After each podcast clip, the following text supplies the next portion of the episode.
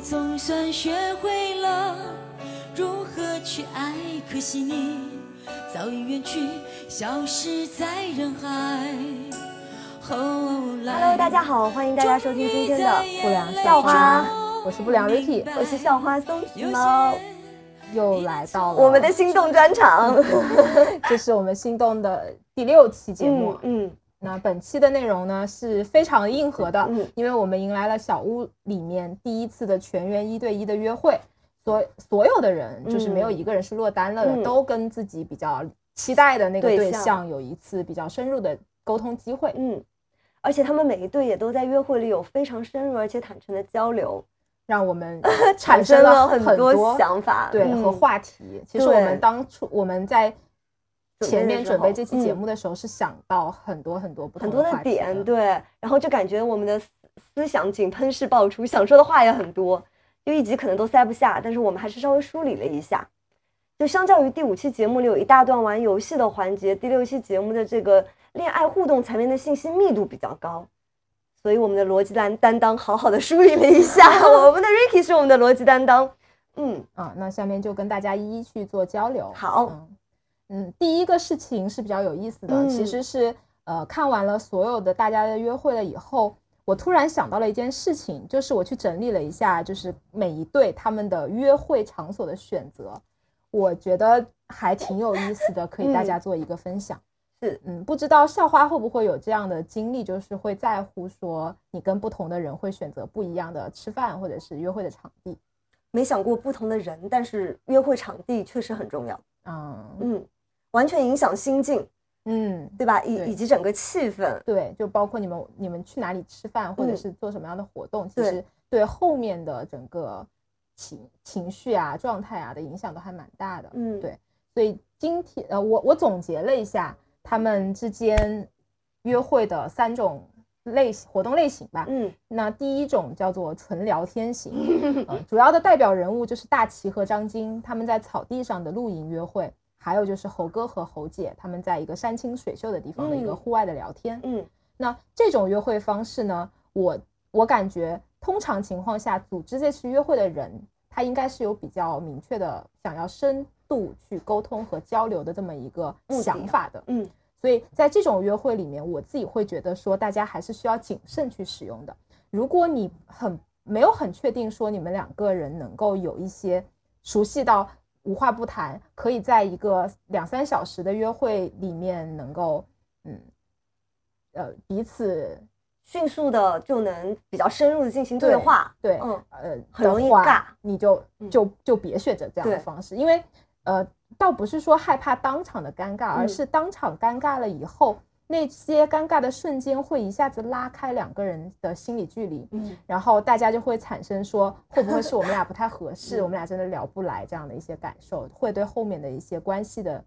呃推推进进是非常不利的。你觉得会不会是空间感太空旷造成？有可能就是嗯，空旷的话，还我觉得还是看两个人，嗯就是能不能真的聊到一起去，嗯，有没有足够深的共同点，或者说共同的经历，能够去再填满这两三个小时吧。我自己会觉得，哎，所以我们会觉得两个人单独首次约会不要选择这种露营啊，对这种方式。对，我当时有想过说，如果是一个户外的这种约会活动，嗯如果比方说是去一个森林公园或者去爬个山，对浅浅的先运动一下，对是的，然后咱们再坐下来吃点东西，喝点东西，那个时候又有多巴胺，又有大自然。对，就是呃，本质在于不能全程在纯聊天，，对对因为纯聊天你当真的不知道讲什么的时候，真的很尬。对，得有点事儿做。对，其实张晶跟大齐选了拍照和看日落。对对对对对，嗯这个呃场景也选的还蛮好的，就是嗯如果没话说，那就拍照呗，拍照总归能看一看，哎，你你拍的好看，我拍的不嗯好看了。对，猴哥猴姐是先划船，然后嗯进到一个洞里面吃个饭，然后聊聊天。嗯，是的，而且首先他们也已经是有基础的，对这个最最关键。是的嗯相亲第一次别别选这种，啊，这种真的太尬了，对，这种难度太高。难度特嗯难度高，是的，对。那在如果说大家要选择这种所谓纯聊天的场景的话，那嗯，我们也会给到大家一些建议，因为我自己呢，通常情况下是一个对交流要求比较高的人，所以呃，我通常不管是约会也好，或者跟朋友的交流也好，都可能都是以这种，嗯，呃，一对一的比较深度的聊天为准。所以，嗯，我觉得在场所和环境的氛围选择还是蛮重要的一件事情。那我之前就有一个还挺喜欢的男生，虽然我们断断续续都有一些接触，但是呢，其实大部分时候都是在一些集体活动里面去做的，我们俩并没有很多单独的一些沟通。那有一次有一个特别恰好的机会，我们就单独可以去吃饭聊天。我当时还是非常认真的选择了一个目的地的，因为我当时想的就是在约呃在约会或者在吃饭之前，我的目的就非常明确，我很想更深入的去了解这个人他到底是什么样的一个人，他为什么表会表现出他日常的那种状态。所以我我希望说我们是在一个可以敞开心扉的。呃，会彼此比较舒服，最好能给对方多一些滤镜的这样的一个氛围里面。所以最终我选择的是一个在户外的呃酒吧，露天的酒吧加餐吧吧。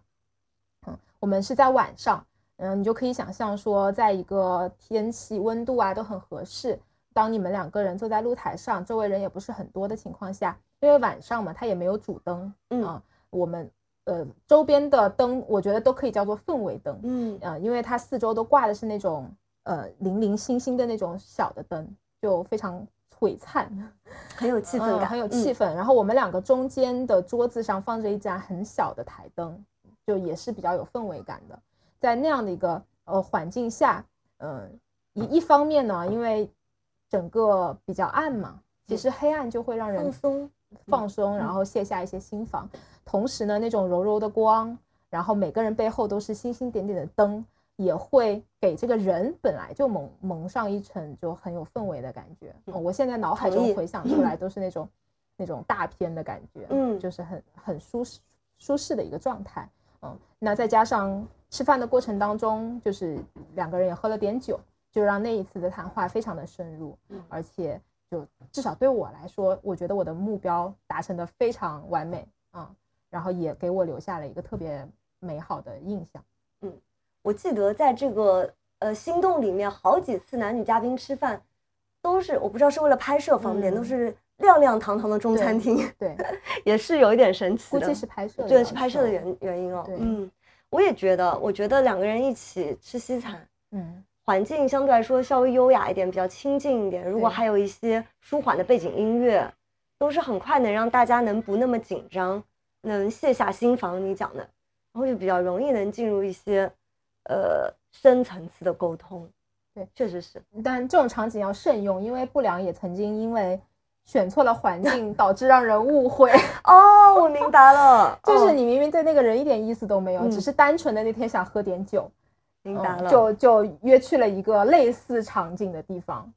就让人就最后就引发了一些奇怪的举动。我 明白。哎，我是我在想，如果女孩想约男生进行一些很深入的这种沟通，还有一种方式，但如果就前面得稍微熟一点的关系的话，其实也可以自己在家掌勺做一点简单的西餐，嗯，然后配点酒，然后家里的氛围、灯、音乐什么都好控制。可是家里有就约到家里这件事情本身已经足够暧昧了。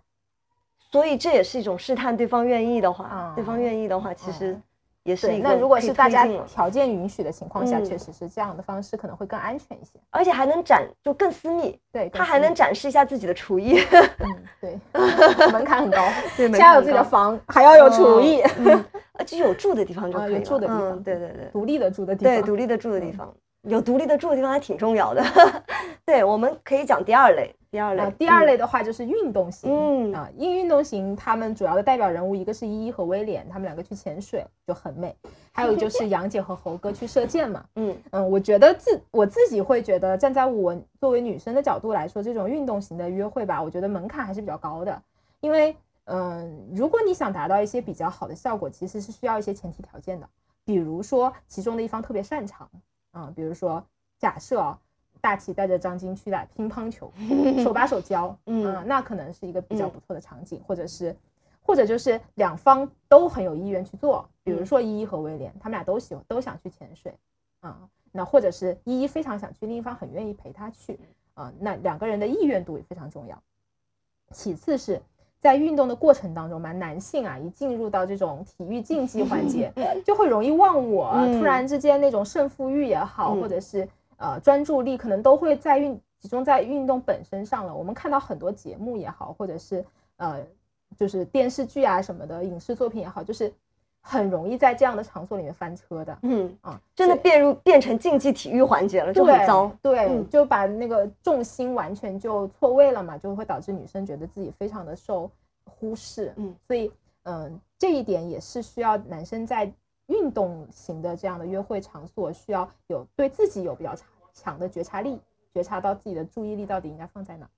同时，我不知道松弛猫怎么想哈，就是包括之前打羽毛球也好，还是这次射箭也好，就男生都露出了明显的让嗯。让女生的这种状态。嗯。其实我自己看完我是不舒适的，嗯。然后包括我带入到我平时，比如说跟男性有一些比赛啊这样的状态的时候，我我不希望男生让的这么明显。理。解。我我觉得他得让嗯啊，我得我得赢，这样我开心，但是一定不能很明显。嗯如果一明显了以后，我就会觉得没意思了，就是比赛的趣味性一点都没有了。嗯，所以这点我觉得这个尺度啊什么的也很难去把握。是，也是一个很容易翻车的场景。对的就一不能竞技体育，二就如果是两个人都喜欢的项目，确实是要要比个什么胜负什么的，又不能让的太明显，嗯然后女生也不希望输。对，就呃很考验那个度。对，嗯我就感觉这个好像就是得是人跟人之间的很微妙的东西。嗯，就环境它好像起到帮衬的作用比较大的那个场景，得是一个人愿学，一个人愿教，然后开始产生身体接触，对比较物理上近拉近距离的。对，教游泳、教潜水、教滑雪，就这种教滑冰、手拉手的这种，扶一把的这种，就比较暧昧。嗯，包括那个教台球，嗯确实也是。但这个如果如果是我明显不会，嗯你约我去是因为你想教我，我觉得这个去参加这个约会的意愿也很明显了。对，因为就嗯比如说我听到什么约会去滑冰啊、滑雪啊这种，我就觉得目的性很明明对啊。所以这就是抛了一个出来，看你接不接了。对，但你想大齐那次他们去滑冰，两个都不会，就也挺尬的。那女孩会，但是那个大齐哦一直让她不要碰她。那大齐就是陷入了那个自己的那个对状态对对对对，对，是的，他没有在约会，对他在滑冰。对，就翻车现场。对，翻车现场。嗯那第三类呢，我我是把它理解为就是创造型的，就是在这个约会的场景里面，其实是两个人可以一起动手去创造一件事情，或者是去创造一件物品的。嗯，我我自己会觉得，呃，这个的代表人物有小猴和小孙，他们一起去画画画妹妹和卢可一起去画风筝，嗯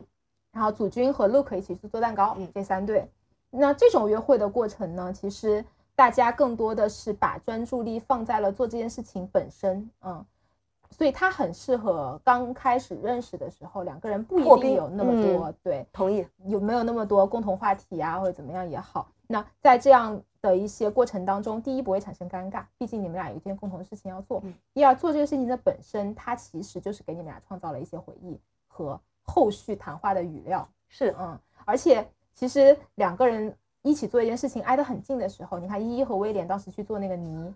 的时候，就可以有一些小的暧昧的动作啊之类的，包括祖君嗯说悄悄话，嗯，对吧？就是也是能够一定程度上去提升两个人的亲密度啊亲密度的哎，。你说到这个，我突然想到，像做蛋糕和做那个陶泥，如果是两个人做一个，那个亲密感跟小孙小猴两个人坐那儿画画还是有点不一样不一样。对，对那其实是两个不一样的事。是的，其实更好，我自己觉得更好的方式是两个人做同一件事情。是我同意，但这个又又扯到一个意愿问题。对，嗯，嗯就如果我接纳和你一起去，我我这么想啊，就是如果一个男生第一次约我，就说咱们俩一起去做蛋糕吧，我内心嗯得想一想，我肯定觉得这是抛出了一个那方面的意意向的这个东西。我接的本身嗯，其实也代表了我愿意和你更亲近一点。嗯但如果只是一起去画两幅不同的画，可能我觉得门槛低一点，心理门槛，心理门槛。低一点，没什么负担，嗯，就只要我也愿意画画就行了。对的，嗯，对。所以说，其实不同的那个对，确实不一样。哎，我突然想到，哎，卢可和两个女孩的约会全都是这个类型的。全都是动手工的。对，你知道说明反映个什么问题？反映的就是大家平时交交流比较少，对，没那么深。哎，没那么深。嗯，他所以他不能做第一种那种对特，别深刻的对话，他也可能没啥时间。他我看那个约会都是大半夜，对，很真的对，让效果就变得很差。是的，我曾经有和还蛮喜欢的男生一起去做姜饼人的，因为我一直都很喜欢姜饼人那个形象。嗯，结果去了之后呢，对方全程都很心灵手巧的在做，我就属于在旁边拍拍照、说说话以及负责夸夸的那一种。嗯，但是就这个过程之后，我觉得是有让两个人的关系变得更亲密一点，而且让姜饼人在我的记忆里，除了很喜欢他的形象之外，他还有了味道。哎，对你说的很嗯对，就是呃，这个也有点儿我们一直 Q 到的时间胶囊的感觉。其实你们共同创造出来的这样一个东西，它有点像说把两个人共同在一起的时间凝聚成了一个物品，一个对具象化的东西。所以以后你每次再看到这个东西，或者再吃到这个东西的时候，你都会想起那段记忆，就还挺美好的。确实是，嗯所以我们总结了三种约会的途径。嗯，这么回头去看看，发现它完全能反映嘉宾和嘉宾之间的关系，就比较亲密的才能一起去做那种像依依跟威廉那样子的潜水。对，就包括杨丞琳也说了，他说我嗯不可以接受在我没有那么熟的人的情况下穿泳衣，对哦，确实是，是啊，这个确实是，比如说以前我们有嗯同事会一起去泡温泉，嗯，其实很尴尬的，哦，因为没有那么熟。如果全是女生可能还好，但是如果有男生有女生，真的很尴尬。我是不会接这种 offer 的 对，那次就莫名其妙就接了。嗯，去之前没想过是吧？没想到好，哦我我我还好，是因为我觉得我对自己的身材是自信的，嗯但是当时就出现了一件很很特别的事情，就是其中有一个男生，他可能比较胖胖嘛，嗯，他就在去之前没有想过要一起泡温泉这件事情，所以当我们要准备去泡温泉的时候，他死都不出来，哦，他就不。想去。如果我有那种焦虑的话，我可能就穿个浴袍，旁边坐坐，大家聊聊天，哦，也是一个选择哈。对，就如果只是想 share 这个共他同时光最后还是下水了，嗯。但是可能大家就用一种非常搞笑的方式把这个尴尬就消化解解了了哈对，对，但我不会和同事 去做这个这个运动的，觉得有点有点诡异。呃嗯，但是确实你去完以后，你就会觉得大家的关系关系更会更近。对，对确实是，哎，这个就是这样子。你但凡做了，关系就会更亲密。是的，但是做之前可能有个心理门槛。对的。那我们就聊第二个话题。第二个话题，感情里的纠结和犹豫。嗯，我们是在那个张晶和大齐的约会当中，听到张晶表达自己是一个很容易在感情里面纠结和犹豫的人。对，我们就觉得这个现象可能还挺普遍的，嗯因为其实我我们我们私下有聊过，我们俩都觉得说，在每一段的呃恋爱关系里面，其实一定都是伴随着或大或小的纠结犹豫的，嗯有大到可能说是我到底要不要跟这个人在一起，或者说是我嗯选 A 还是选 B，，对啊，张晶面对的问题。分开还是继续，嗯这些都是比较像人生岔路一样的一嗯些大的纠结和犹豫的点。嗯那当你进已经在一段关系里面，其实你也会面临无数个小的纠结和犹豫。嗯我跟他做这件事情的方式，我选 A 还是选 B？嗯啊，我对他说话，我选我我我说第一句还是第二句？嗯可能都会嗯、会产生纠结和犹豫。对对我感觉就是，但凡咱对一个人心动、上心，到与对他有需求、有控制欲，可能都会产生这种情绪上的波动。是的，啊，就纠结于和犹豫是感情里面自然存在的一个状态，就是它的程度可能不能到困扰我们的，不然就会影响我们的生活。是的，所以我们也挺想聊聊这个点的。而且杨姐还和猴哥说了一句说，呃，犹豫会让我们失去很多嗯之类的嗯。然后我跟我俩就对这个话题特别感兴趣，想聊一聊。咱们上周还收到一个听众的留言，他问了我们一个问题，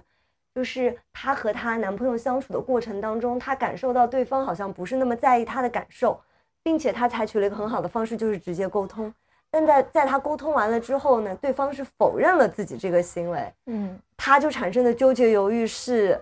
他该怎么办？对我当时看到你那个回复，呃你先说一下你回复是啥吧。我当时的回复是，你可以试试看，嗯、去感受一下和这个对象无关的快乐或者不快乐。啊、嗯我当时看完以后，我是有点懵的。我想说，嗯 这个建议我好像没有 get 到那个其中的精髓，因为嗯我的第一反应可能是，嗯，如果是我给建议，我就想说，你可能看一看，你观察一下，到底是要分手还是要继续。哦对，所以我很好奇，就是你那样回复的一个原因和你背后的思考。嗯，可能我真的还是挺少会想到上来去，就是让对方去思考他是不是应该继续这段感情关系本身。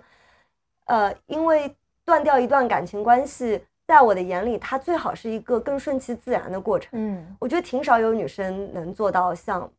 嗯，有些女生，比方说我昨天在床，或者我看到什么不太好的事情，我当即立马决定，老娘不玩了，收拾行李走人。当然这也很好，我觉得这个这种气势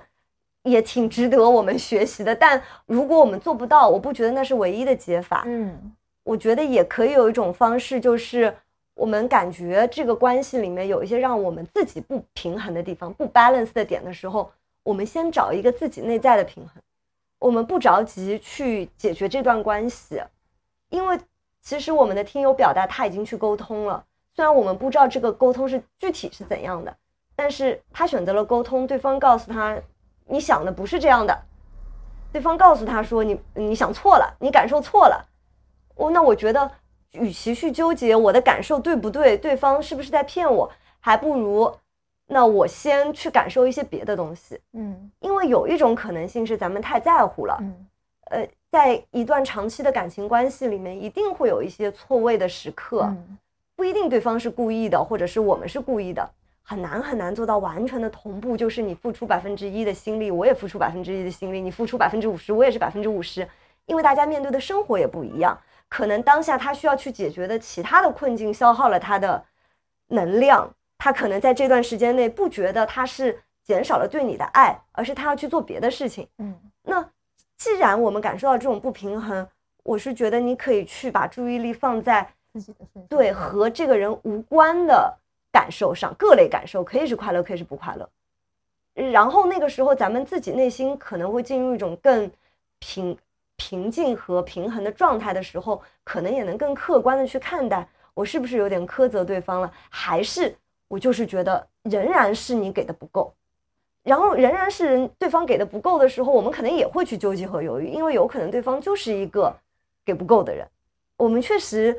我跟你私下也聊过这个点，就是好像不同的人感情在他的生命当中能重要性。对不一样，就所谓这个人更深情一点，嗯这个人可能更工作脑一点等等。呃所以其实这就是涉及到两个人合不合适的问题了。嗯这个后面可能会经过这一段自己已经到达平衡的状态之后，在这个过程里面经历了纠结和犹豫，但是等到做决定的那一刻，反而是少了纠结和犹豫的，它是一个更自然的过程。我明白你的意嗯思了。其实就是说，当我们在纠结和犹豫的时候，不要纠结的犹豫的点，不要是在揣测那些无法被证实的东西。对，嗯，嗯、就呃，你因为你在那个上面其实就是做了很多无谓的消耗了。是但可能更多的精力，我们先把自己调整一下，嗯、先转换一下视角，跳出来。当你自己呃有了自己的生活，或者是有了新一些新的关注点的时候，慢慢的可能答案就会浮现出来。嗯就像你刚刚讲的，就是那个我们去揣测一些没有办法证伪的东西，因为它过于主观，嗯我们的感受是主观的，对方给我们的他的感受可能也是主观的。主观和主观，但凡产生冲突了之后，这个矛盾就显得无法调和。对，所以怎么样能变得稍微客观一点，可能就是得把眼眼界看宽一点，或者是跳出来一点。而且可能你刚刚给我的一个启发是，可能很多事情不是说一下子在当下一定要去做一个决策，其实把自己的注意点转移到其他地方，也是给了自己和对方一个缓冲期吧。嗯，那在一个更长时间的过程当中，也许就会慢慢有有一个更清晰的结果。对，因为咱们其实是会改变的耶。嗯有的时候可能我上午一个观点，下午一个观点，对对吧？对，就是连我们自己都没有那么可预测。我觉得大可以把时间维度放宽一点，然后很多确实就是当下给不了答案的，就不需要去硬要给个答案。嗯嗯，有道理。我自己还觉得说，嗯，可能我这个就更理性，更嗯在工作脑的层面去讲这个事情。就不嗯管是我们在呃感情当中也好，还是在日常的生活当中，你做一些决策也好，当你在纠结的时候，我自己会认为，以我个人经验啊，嗯我会觉得是对自己的目标不够清晰。嗯，当因为如果你知道你想成为一个什么样的人，或者是你想要一段什么样的什么样的方式的生活的话，呃，你一切的目标应你一切的行为应该围绕着这个目标，所以你的选择也许就会变得没有那么纠结了。嗯，所以呃，纠结一定是一种让人难受的状态。嗯，那如果说你自己不愿意让自己这么纠结的话，我有个小的建议，就是你可能可以自己去问一下自己，说我想要的是什么。嗯，当你把这件事情想清楚的时候，我觉得可能呃，你就会有一些比较明确的答案了。嗯嗯，其实比如说呃，我自己在工作上就会有这样的情况。当时我是兼任了两个岗位，两个岗位可以形象的比喻为一个是文科生，一个是理科生。嗯一个就是每天都在跟数字打交道，每天处理各种各样的表格，嗯，还有一个就是每天都在跟不同的人去交流、开会、碰撞思想，做一些很有创意的事情。嗯，其实，在当时的那个环境里面，大家都是更 value 那个数字的那个工作的，会觉得他更专业。会觉得更专业，门槛更高，嗯，呃，地位也会更高一些。但是我自己呃就去认真的思考了一下这个问题，我就会想说，我的目标到底是什么？就未来我可能三十五岁或者我四十岁的时候，我希望我在职场上是一种什么样的状态？我给自己的答案是，我想成为一个呃，就是公司里面的那有一个专家，他是一个类似于像 freelancer 一样的角色，他作为一个顾问的形象去给很多的管理者去做咨询。我说我想成为这样的人。那如果我的目标是这个的情况下，那我就不用再去纠结两个岗位了。也许短期看来，我可能选择了一个大家眼中低价值的岗位，但它是服务我这个目标的呀。嗯，我就可以去适当的去，呃，就是放手一些其他的部分。我觉得你讲的非常非常有道理。嗯，就是很多的时候，我们可能不一定能那么明晰说这个目标是我想要的，那我们回头想想什么是我们不想要的，对，可能能反推出来。相对来说，我们当下更愿意放弃的是什么？对的，嗯。然后还有一种，我身身边的有一些人，你就会发现他天天都在纠结，但他迟迟不做改变。哦，是吧？啊，就是你其实，嗯、他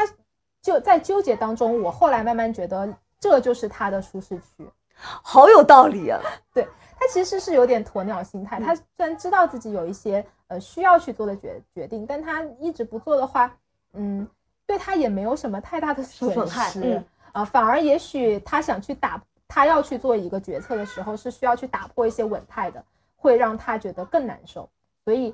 逃避可耻，但有用嘛？我觉得也不用苛责自己。哎，这个其实也有一点，就是等于说我不着急做一个决定，然后就交给时间。只不过这些人他可能在这个过程当中，不断的把他的内心的小九九还表达出来了，是吧？对，是的，对，所以会让旁边的人就感受到，哎，你怎么一直这么纠结啊？但你也不做一个决定啊什么的。对对对。但他其实可能自己还挺 enjoy 那个状态的。其实生活中有很多这样的人。是是呃，包括你现在就可以想到，想跳槽又不又不跳槽的年轻人，想离婚又不想离离婚的年轻 couple，、嗯其实很多都是这样的一种状态。确实是。嗯，所以我们也不迫使大家一定要做一个决定，然后我们也觉得犹豫和纠结是感情当中可能必经的一个状态。对，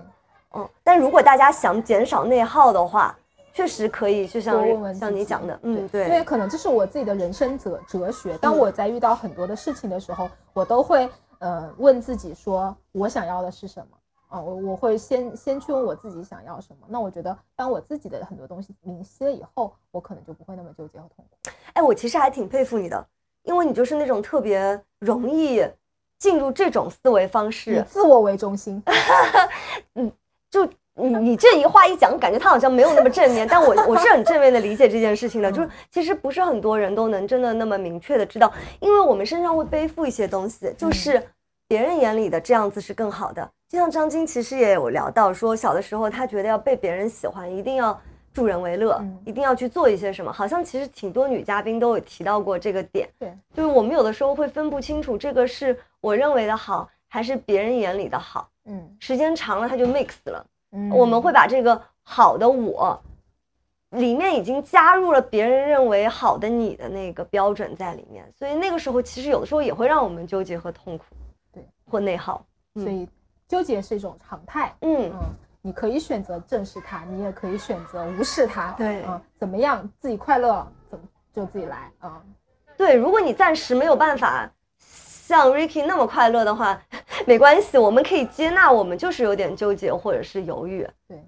嗯，然后去看看别的东西。容祖有首歌叫《搜神记》，哦，它里面就是讲大概那个意思，就是你要去看更大的世界，不要纠纠纠结于眼下的这些小的东西。嗯我之前听一个女生讲说，她会在自己的垃圾时间会去看一些，比方说《浩瀚星空》啊，或者是玄学啊，或者是科幻小说啊，就进入另外一个世界，啊，然后就打开自己哎了。，这也是一种很好的方式。是，我就是工作了以后，你面对很多糟心事的时候，我很明显的感受到我对小说的需求量暴增，嗯 就是因为我需要一个其他的空间让我逃避进去。嗯，对，然后然后那些作品，它可能就会立马能萦绕出一个另一个世界，然后你也是比较好进入的。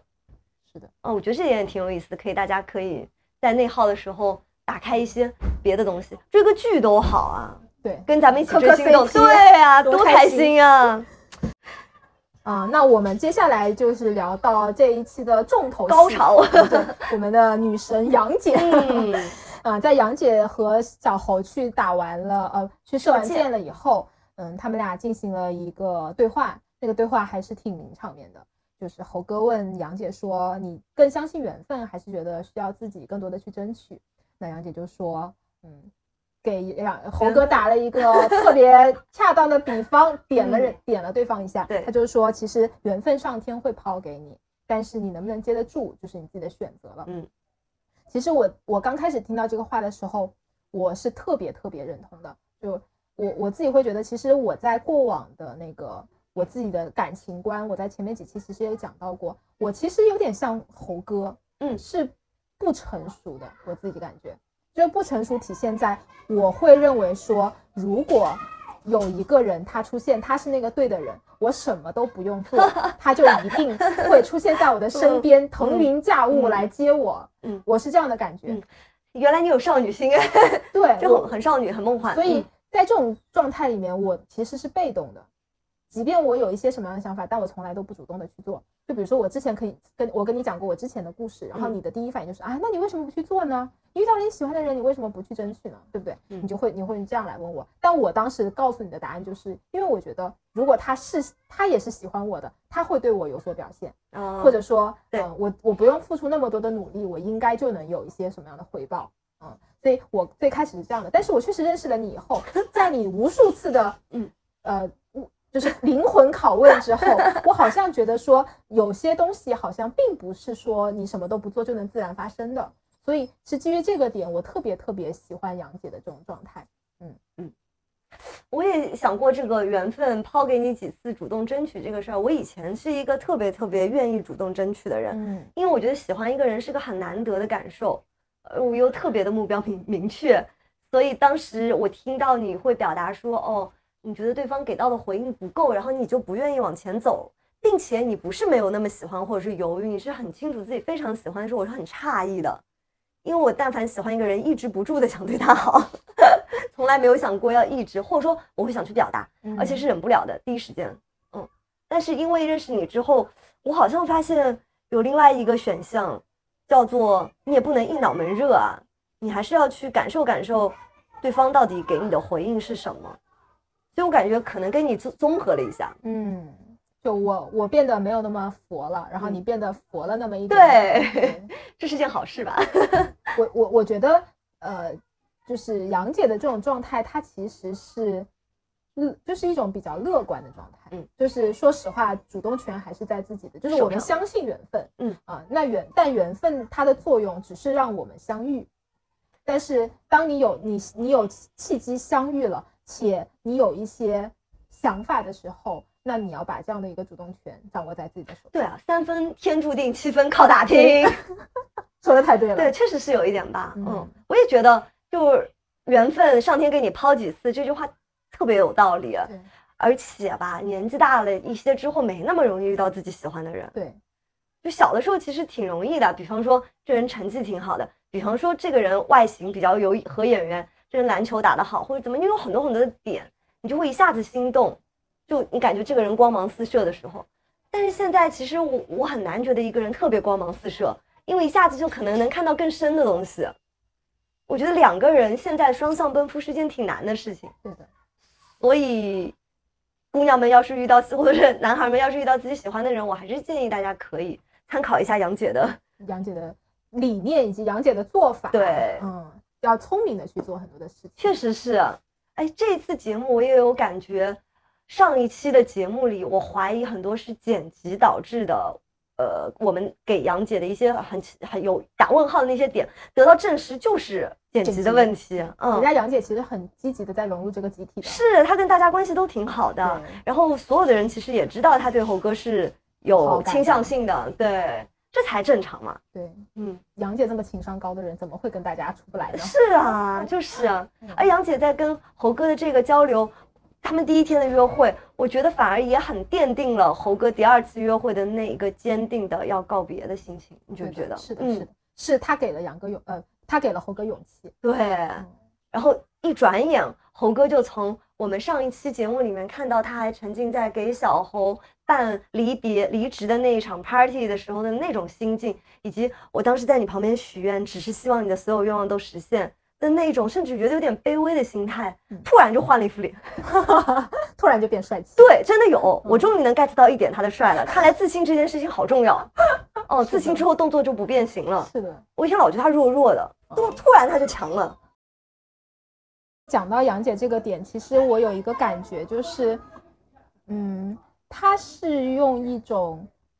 特别。积极乐观的态度，但是又是有很聪明的做法的。怎么说呢？就是就看你怎么理解这个所谓的缘分这件事情。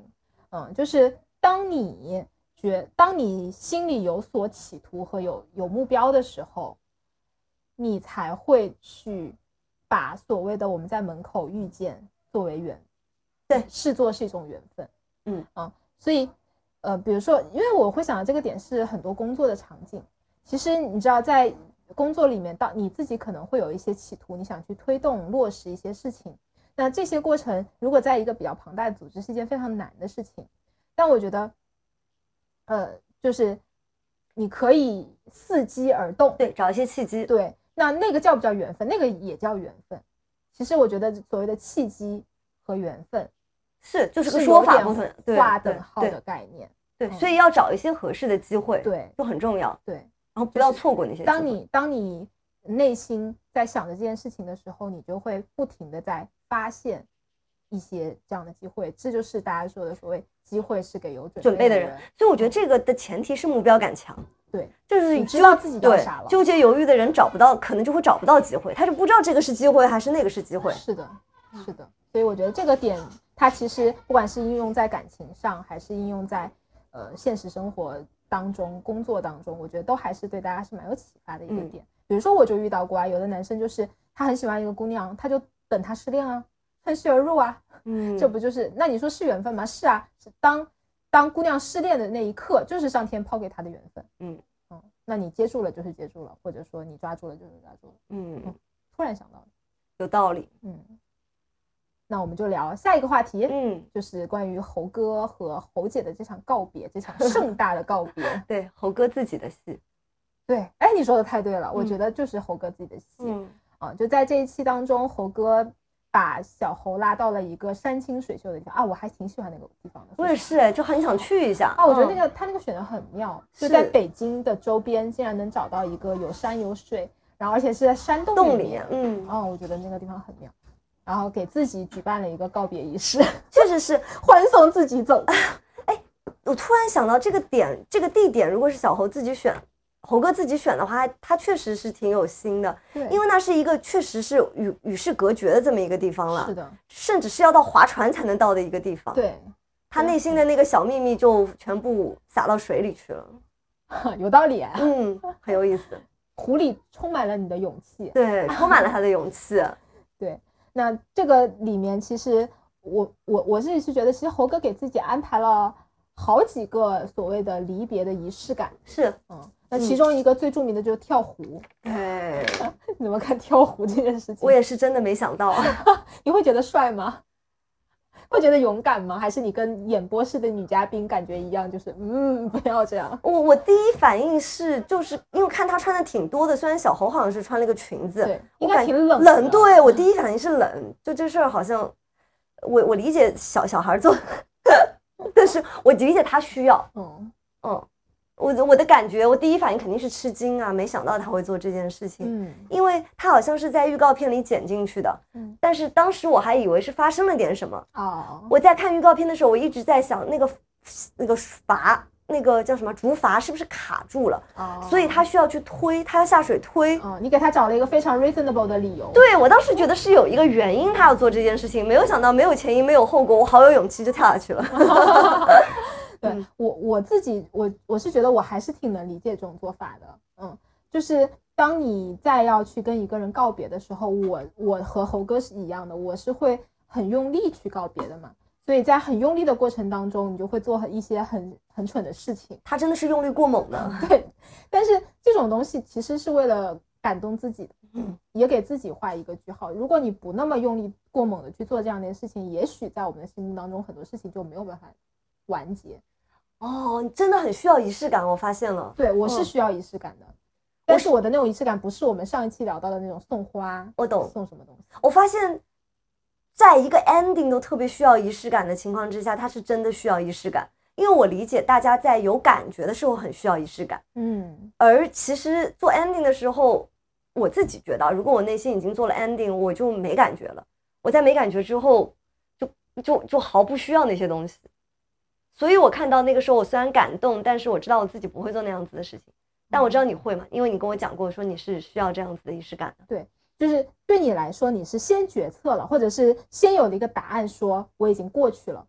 所以这件事情对你来说就不重要了。但可能对我来说，很多的情景是我先要让自己去做了一件事情，然后我再一直暗示自己说，哦帮助你完结。，对，嗯暗示自己说我过去了。哦，懂了，嗯，好有意思哦。所以就比如说我之前也也干过一些事情啊，就是 就比如说我离职吧，嗯，嗯，我就会通宵喝酒，我会跟我、哦我会呃我用力跟一个同事用力告别的方式是我们去他家喝了一晚上，嗯嗯哎，我特别觉得其实你很逻辑自洽，因为我们前面讲到那个纠结犹豫的时候，我发现你想到的点都是很，在我眼里啊，有一个词可能不一定很恰当，其实很爆裂的，啊，就是我是决定分手还是继续。嗯，没有那个中间的那个选项，是不是？对对对，我我可能更更 peace 一点，我会觉得这个过程是慢慢的，然后我不需要一个剧烈的那个点嗯，去做它，哦但是渐渐的它该有有，该没没。嗯就所以我觉得你应该是非常理解猴哥最后把那个短信还发给小猴这件事情是吧？所以你当时看的时候就就觉得他会发了对哈。我是我也是有点出乎意料，但是就看到也觉得合理，但是哦是就是对，这是属于我我选择范围 外面的事情。我觉得对我，我现在想这些事情的时候，回头来看，我会觉得说，因为我也是一个纠结和犹豫的人，所以我很不希望，我很害怕说，我做了一些决策以后，但是我自己会后悔，所以在做决定的那一刻，或者在那之前，我会去做一些非常呃大的事情，非常有仪式感的事情，get 到了。暗示自己，让自己把这件事情放下。那我问你个问题啊，嗯你有没有想过一种可能性，嗯就是你在做那些很剧烈的事情的时候，会不会有那种可能性是希望你告别的那个对方，他也去做点别的事情？我给你举个例子，假设你要跟我告别，然后其实你是有需要盛大仪式的，然后在那个过程当中，如果我感受到了，我去拉你呢，会对你有帮助吗？我不想你走，然后我就我就在你做那些仪式的时候，我给了你一个盛大回馈，叫做不行不行，你不能走，会对你有帮助吗？我在我过往的人生中没有过这样的场景，嗯但我感觉不会，因为当我去选择做这件事情的时候，大概率我其其实已经就是过去的差不多了，但是还没有完全过去的状态。嗯我之所以啊不会想要去做这样子的事情，是我觉得真心想告别就悄悄的走吧。哦，就我我只是就感情关系这件事情而言啊，因为显然就是小猴呃猴姐对猴哥没有那种东西嘛。就我们假设说是在真的是一段恋爱关系，说要谈到分手，然后我还要搞这么一个盛大仪式的时候，我刚刚就灵机一动，突然想到说，如果对方这么做，我可能在想说他是不是希望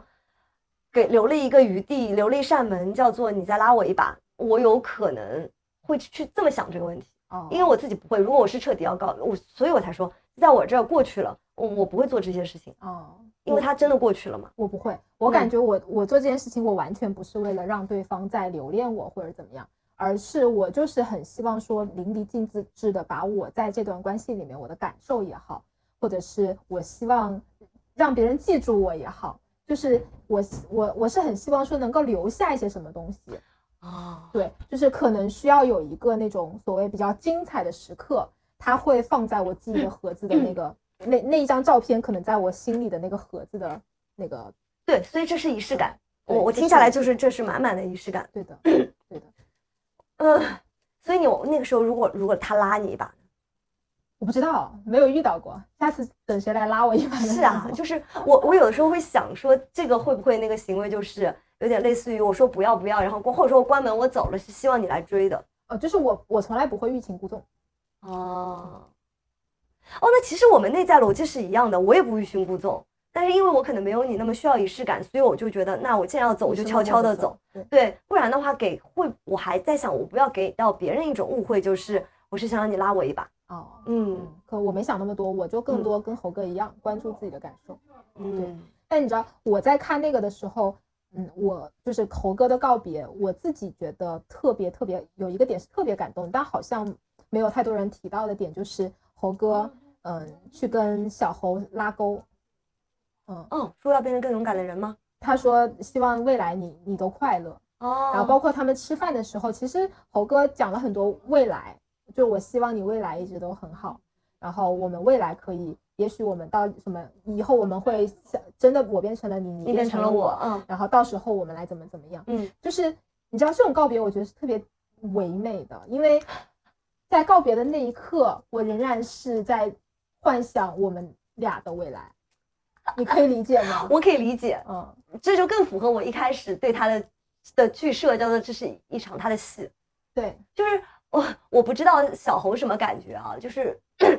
如果我是我站在一个旁观者去看他的行为的时候，我觉得特别符合猴哥的年龄，嗯就是这是那个年龄段的人会去做的事，我觉得他挺宝贵的。如果你现在还能有那样子的心境，我觉得他特别美好，我觉得他整个心境都值得被人珍惜。哦也值得被你自己珍惜。我可能在很年少的时候曾经有过，就是在你把它描述出来之后，我更强烈的意识到那是一个感动自己的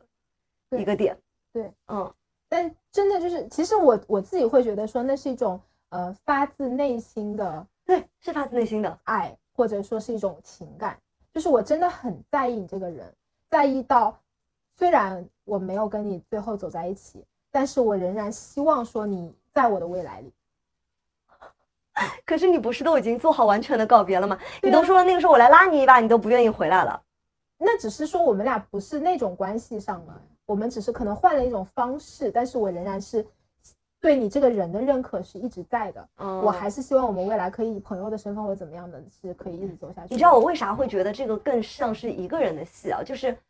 嗯，因为这些东西在我的现在的这个认知里啊，就我只只代表当下，有可能我过阵子就变了。我会觉得，我想表达这个东西，或者我想让对方感知到这个东西，我可能会用做的更多，而不会把它说出来。说出来这个本身，它就是有一点表演性质的。哦，我我理解这个当下，他更多的是感动到他自己的，嗯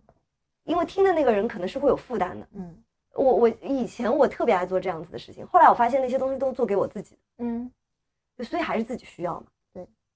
所以我没有能就是在当下呃感受到你刚刚讲的那个点，但是你在把它描述的时候，我又会觉得它是一个非常真挚的情感流露，对，所以它其实就是非常的美好它属于某一个时间段的某一类人，是的，特别好。首先，他是很打开自己的，对他才会能把这些都说出来，而且他一定是个内心非常善良的人，对，所以他才会有这些想法，对，而且他也应该是处于一个我觉得比较青涩的状态里，他就会选择这样有仪式感的方式表达，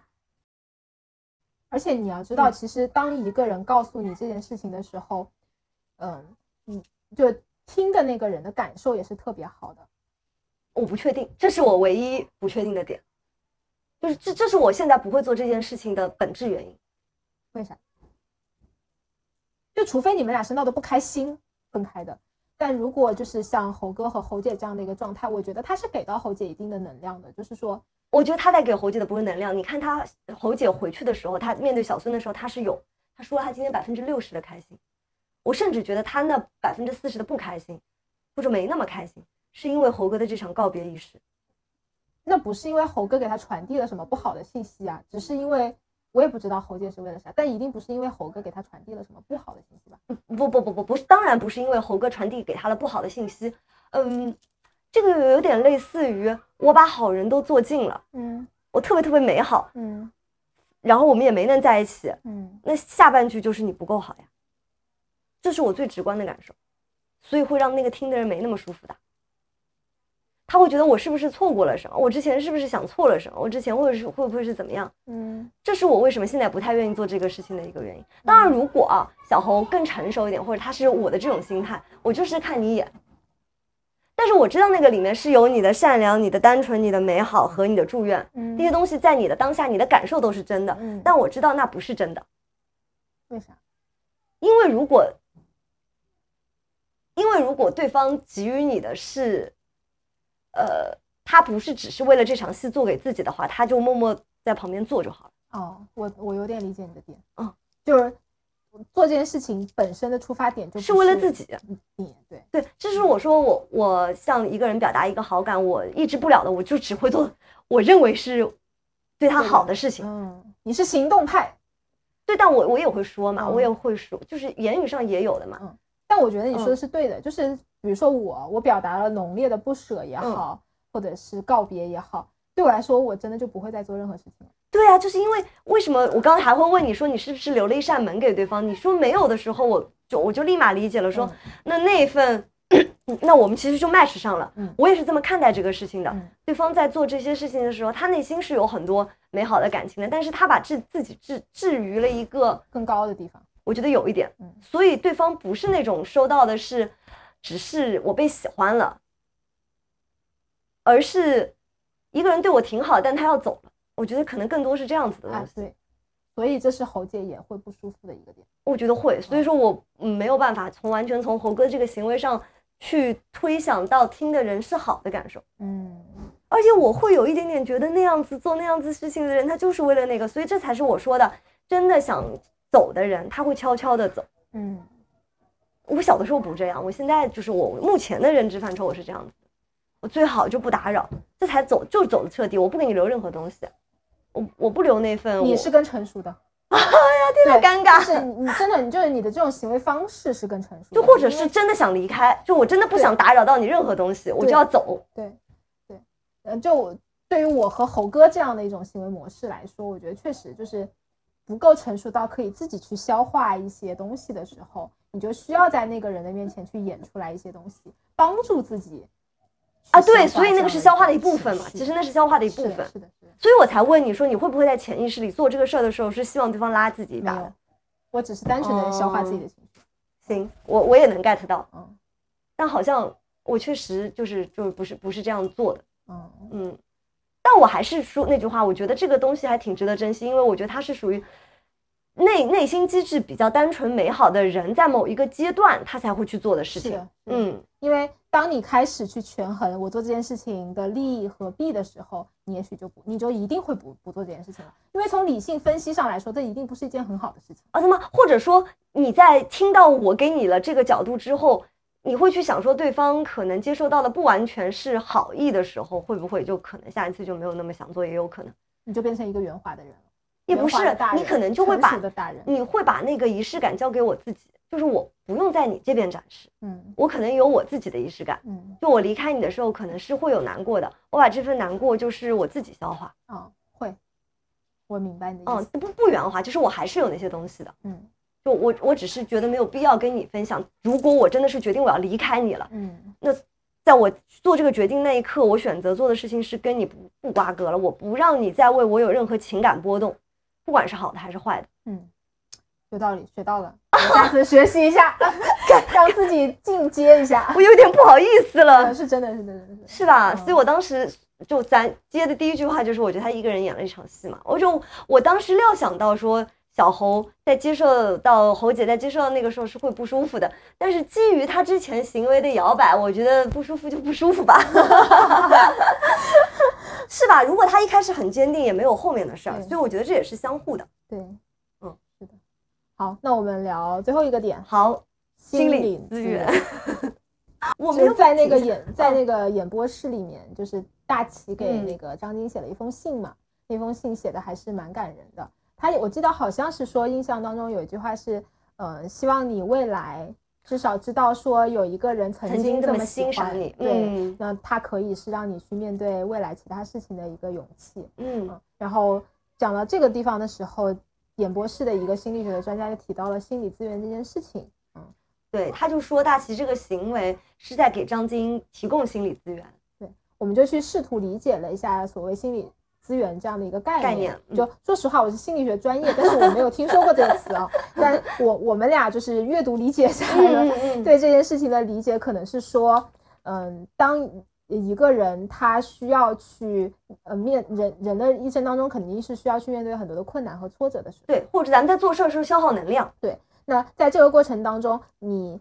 靠什么东西来补充支。撑，嗯，或者是去补充，嗯可能这个是嘉宾所谓的心心理能资源资源，嗯对。那这种资源可能一方面是来来源于你自己内在，你对自己的认可和肯定，它一定是最重要的来源。但另一方面，人嘛，毕竟活在社会上，一定会在乎别人对你的一些看法和那个。那别人在过程当中对你的褒奖也好，对你的肯定，对你的爱，可能也是能够构成心理资源的一个来源的重要重要的因素对我我觉得你讲的很对，特别是我甚至觉得我们对自己的这个心理资源，或者说我们对自己的价值这些认可，小的时候可能来源于父母，对，其实后面其实也是来自于外界的反馈的，的很多时候很直观的就是这些东西。对，只是我们可能小，如果你小的时候得到的这种所谓的心理资源比较多的情况下，那你会内化成你自己的，你就会慢慢的可以用自己的呃内在去为自己发电。嗯，对那有可能小的很多人小的时候可能没有受到这么多的鼓励啊，或者是在爱的氛围当中长大的人，他可能更多的就会欠缺一点。那长大以后势必就会需要身边的人给予更多的支持，才能嗯。让伴随他去走过一些不太好的经历。确实是嗯。我们刚刚在讲到这件事，就我们彻底分析了“心理资源”这个词，我们理解了之后，我也就想到说，其实周围有些人会给到我一些鼓励，嗯。他们是比方说比较有价值感的人，嗯或者说比较有社会身份的人，嗯，他们的那些鼓励就会显得特别有分量。对。然后那些话其实也是会在后面的漫长过程当中给到我一些心理资源的。其实说白了，就是我们还是需要对自己价值的肯定。嗯那如果这个东西来自于一些权威，嗯，或者是你所崇敬和这样的一些人的话，你会更加的让他这个东西深以为然。对你会觉得他是正确的，有分量有分量的。，对，那你确实是。你有经历过什么那个这样的一些心理资别人给到你的心理资源吗？有吧？我比方说读书的时候来自于老师的肯定啊，嗯呃，工作之后来自于这个领域专家的肯定，我觉嗯得这些这是最直接的吧。然后如果还没有发展成伴侣关系的时候，自己喜欢的人表达对自己的肯定，我觉得也是对我来说很重要的事情。还有就是时间很长了之后，还会收到，呃，别人说他很久以前对我的一些好的感受，嗯说到现在他再跟我再次见面的时候还有，那我会觉得说哦，这也是一种很大的肯定，因为小的时候可能是个朦朦胧的东西，现在经历了这么长的时间，这份肯定还在，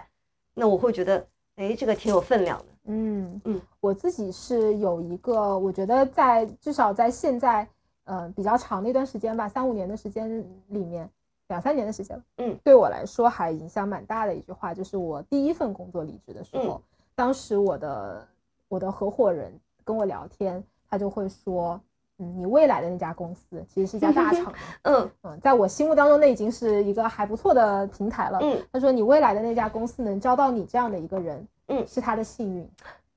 嗯，说的真好。对。然后我我当时就觉得，我靠，这句话简直是给我巨大的能量。就每当在在那之后，每当我遇到了一些工作上的困难，嗯，我需要去，我我会产生自自我怀疑的时候，我都会想到这句话。嗯啊、这句话是一直源源不断的让我觉得说不是，就可能不是我我有问题，我只是在这个状态下我没有很好的去调整好自己，我不要去怀疑自己的能力和嗯其他的一些东西，它是持持确实一直持续的在给我这样的一些能量的输出的。嗯，所以这个挺重要的。如果我们也能给到大家这样子的，就呃动力或者说支持，我觉得也是件挺好的事情。你觉得你是一个愿意去给别别人人？我觉得我是你，你什么感觉啊？你感觉我是吗？我觉得是，就你第一第一期我们就讲了嘛，就是你很会肯定人啊。嗯哎，但是你也跟我讲到一个点，说就是迎合和真的认可，嗯你觉得当中是有区别的嘛？嗯。所以我我在听完你讲那个之后，有的时候会有点怀疑自己给到别人的会不会是更准确的东西。嗯，但是就我们刚刚聊的那个话题，我会觉得，在我的生活当中，为了感动自己而去说的话，会会是比较少的。啊我大部分时候会比较希望说到的是别人更愿意听的，啊，或者是站在对方的角度去想他需要什么。嗯我我感觉我好像是一个比较愿意我觉得你是啊，给对方心理资源的人，嗯我，是吗？我觉得你是，我突然怀疑了起来。因为我觉得一个人能有很多友情线，嗯一定是一个相对来说比较善于倾听、嗯，比较有共情能力。我觉得是这样子的。嗯嗯，对我来说，可能我我的人设啊是这样子的，就是我是一个说话很直接的人。嗯就是你在跟我合作的过程当中，你也会发现说，当我对一些我自己没有那么呃认同的事情的时候，首先我是不会去妥协的，嗯啊，所以在我跟我所有朋友去交往的过程当中，我都会秉持这样的一个原则，啊，那所以所有的人对我的印象就是我真的是很 real 的，嗯在一个如此命的人就的这样的一个人，突然之间他来跟你讲说，我觉得你很好。我在我觉得你某些方面很好的时候，这句话的可信度是比较高的。嗯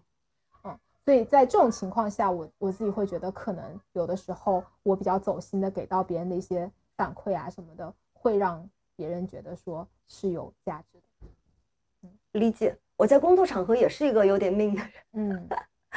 我我我我，但是生活里面就还好。嗯嗯我生活里也很明，哦，我你觉得是因为要求高吗？还是也不是。你不觉得我就是也也是挺固执的嘛？就是很多时候是没有办法跳出自己，就在当下的那一刻，如果跟我有观念冲突的情况下，我会哦有点没有办法跳出来，而且那个时候是情绪上头的，哎，我不会这么，我不会这么觉得呀。是吗？嗯，我觉得我很上头啊，我觉但是得你是愿意沟通的人。但是我是事后事后我会比较容易反思自己，嗯然后会再吸取，但当下我是有情绪的，哦，对所以会表现出来我非常的咄咄逼人，还会一直会问你说你到底是怎么想的，你到底想表达的是什么？但我我可能感受到的还不是你说的这个东西，嗯，是有人跟你反馈过那个是咄咄逼人吗？因为我没有我不会，就我自对，是你自己 这么觉得，还好，我不我不会这么觉得，我觉得这嗯是一个思辨的过程。哦，前阵子有一个朋友，他给给到过我一个观点，他说，他说你愿意和我去辩论一些事情，会让我觉得你重视我。啊，这是的，对，所以我就说嘛，就像我昨天领导骂了骂了我一顿，然后我合作伙伴跟我说，我觉得领导在培养你，这是不是大型 PUA 吗？嗯，绝对是大型 PUA 哦。嗯，我我会觉得本身愿意花时间和你去沟通一些不同的观点，本身是一件好的事情。嗯嗯，是是你你要讲的话对我来说毫不重要，我就敷衍一下，谁不会说好好好是是是啊？嗯，所以心理资源这个事情，我觉得你你有多真心，就是那一刻你有多真诚的去肯定一个人，对那个人可能影响还蛮大的。对，或者是唯你抛出了唯一性，对，就大齐给张晶的那个有唯一性吧。嗯，嗯，哎呀，张晶为什么这么 一根筋的要去跟曾曾是吧？也不是，我也不知道他会不会跟曾曾在一起，但是他似乎他对大齐可能确实少了一点感觉。嗯，但我感觉他他对两个男生差不多，我没有太感受出来哦他们、他到底倾向谁。他就是跟曾曾相处的时间比较多，嗯，但是我没有看到火花，就是那种爱爱情的哦，确实是这个，确实是。嗯，但我不知道是不是跟张晶本身比较男孩子，就是的性格会有关系，就包括啊可能被会被打，就是侯姐和小孙的 嗯约会，我一点点糖都没有磕到，真的吗？，对我一我一点都没有觉得他们俩甜，哇，天哪！我倒不是觉得他们甜，但是我觉得他们很亲密。啊，就是因为就是那个呃心理现场的那个嘉宾有提到的那个密语跟退行这两个，啊。我会觉得那是一个非常亲密的状态，因为我可能和小孙脑子比较同频，嗯就我特别能 get 到两个人是，我举个例子啊，嗯比方说侯姐和侯哥回来之后，他就形容那个湖面像果冻一样，嗯。但是当下侯哥其实就没有能 get 到，嗯。小孙就是能立马，他起码给到的回应叫做我立马脑子里就有了画面，嗯我觉得这个是很亲密的一种表现，哎，哦就就是或者说这样子的对话的产生，会让我觉得我们两个是很亲密的状态，哦，就是同频，就还本质还是同频。是同频。就我跟他俩就不同频，所以我一点糖都没磕到。哦，是吧？就我觉得能 share 想象世界这件事情是件非常非常美好的事。就比方说，我以前会给家里所有玩偶起名字，嗯，但是有可能有些人会觉得你很蠢，或者说嗯这是件很傻的事情。我也会去想象所有的玩偶之间是有他们自己的性格和故事、有背景的，甚至他们有自己出生，其实他们带着星座的。嗯然后他们会跟我对话，以及他们会在我的生活当中扮演一些正面角色和负面角色。但是如果呃另外一个人他是能接纳我这个想象世界的，我会觉得我们会迅速拉近关系，啊，因为大部分人可能就就进不来啊。对，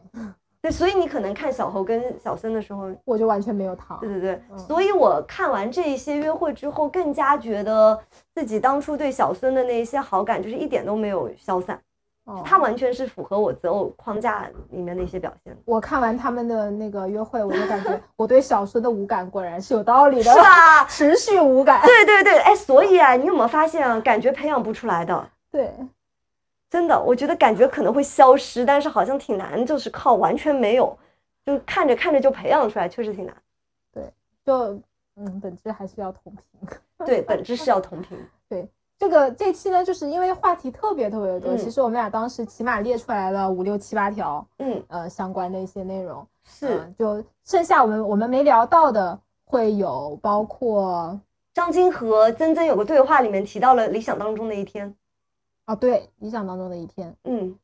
还有妹妹和卢可的约哦会，，对，我们也觉得是一些比较遗憾。对，对，包括依依和威廉这些列出来提纲，有一个是威廉的不自信。嗯，嗯，那如果大家想听的话，也可以留言告诉我们，我们可以对，就是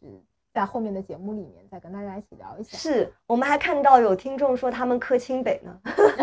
这个真的太好笑了。我也我也我我还在网络上面看到，就是真的有人磕小森和小猴的，哈，和我猴哥的我我比嗯较磕那个马伯骞和杨姐是吧？嗯，，就是他俩确实好像确实段位也比较配，哎，我觉得是吧？嗯形象也配，脸型都对是有夫妻相的。而且我不知道，就是是马伯骞表现出来还是怎么样，我就有一种他要冲到节目里去管杨姐要电话号码的感觉。是是，他确实应该是挺欣赏的，他真的很欣赏嗯对啊，相反我就会觉得小猴是因为杨杰喜欢他而给他加了分，嗯就嗯，单看他们俩人，我没那个配是吧？对 CP 感好像少了一点。他们是甜，嗯他们因为杨姐实在太厉害了，对，所以那杨姐换一个人追，跟谁都有 CP 感，我觉得。但我不知道，如果杨姐跟了一个跟她段位差不多的马伯骞在一起，她会是一个什么样的表现？我也很好奇，我们可以脑补 YY 一下。哎，我我觉得很有可能就会有那种棋逢对手，大家都相相处的很融洽，然后那会不会很无聊啊？不会啊，你会有那种你打一拳我能接住，我打一拳你能接住。嗯为啥我跟你后来没有那么想聊依依跟威廉？嗯其实我们应该都能感觉他们两个之间是有 bug 的。嗯就我们刚刚其实私底下也有聊过，嗯，说真的觉得我我包括我们也看了预告片，嗯就我会有一点点觉得，可能依依想要的情绪价值，威廉有的时候提供是不满的。嗯就无论依依是抱怨说你时间是陪你兄弟了，还是你刚要去健身，或者是怎么样，我感觉威廉是有可能会让依依有不舒服的地方的。嗯，我是觉得说，其实是在他们去划船的那一集，我当时会有一点感觉到他们两个还是不太一样的。划船对，哦，就是那天哦，对对对，我想起来了，嗯依依说你冲啊，对威廉就不要。对，我觉嗯得在这这件事情上，就是依依其实是有小女孩的那一面的，她还是希望，应该是希望他的另一半能够陪他去疯，陪他去闹的。但威廉相对来说就比较沉闷吧，嗯，不愿意去做很多冒险或者是怎么样的事情。我会觉得这个可能在，嗯，我不知道，就是他们俩这所谓的相似，或者是没有那么相似，嗯，会不会对他们的生活产生影响？对我觉得会对依依的感受有影响。对，，是的，那就看依依能不能接受这样的一些感受了。嗯，我们可以接下来看看。我有我暂时对我暂时有点没那么看好他们两个。嗯，好呀，嗯，你你戳了多少人的心啊？那么多人去喜欢依依和我觉得短期肯定是很甜的，长期嗯我觉得需需要男生进步的更快一点。嗯，嗯，确实是需要。嗯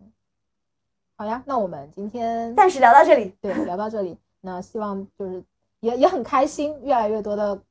朋友们在听我们的节目，嗯然后给我们留言，跟我们互动。嗯我们开了一个呃课堂群，嗯，我们后我们后面会在对我们开了课堂 notes 群里面把这个群的怎么加群？嗯，嗯，就截截出来吧。如果大家感兴趣的话呢，我们就呃就可以扫码加群。对，加我们的群，然后大家可以一起聊一聊，对想听什么或者是有什么想法什么都可以跟我们留言。对，一起课堂。好我，们下期见喽，拜拜拜。你都如何回忆我？带着笑或是很沉默。这些年来，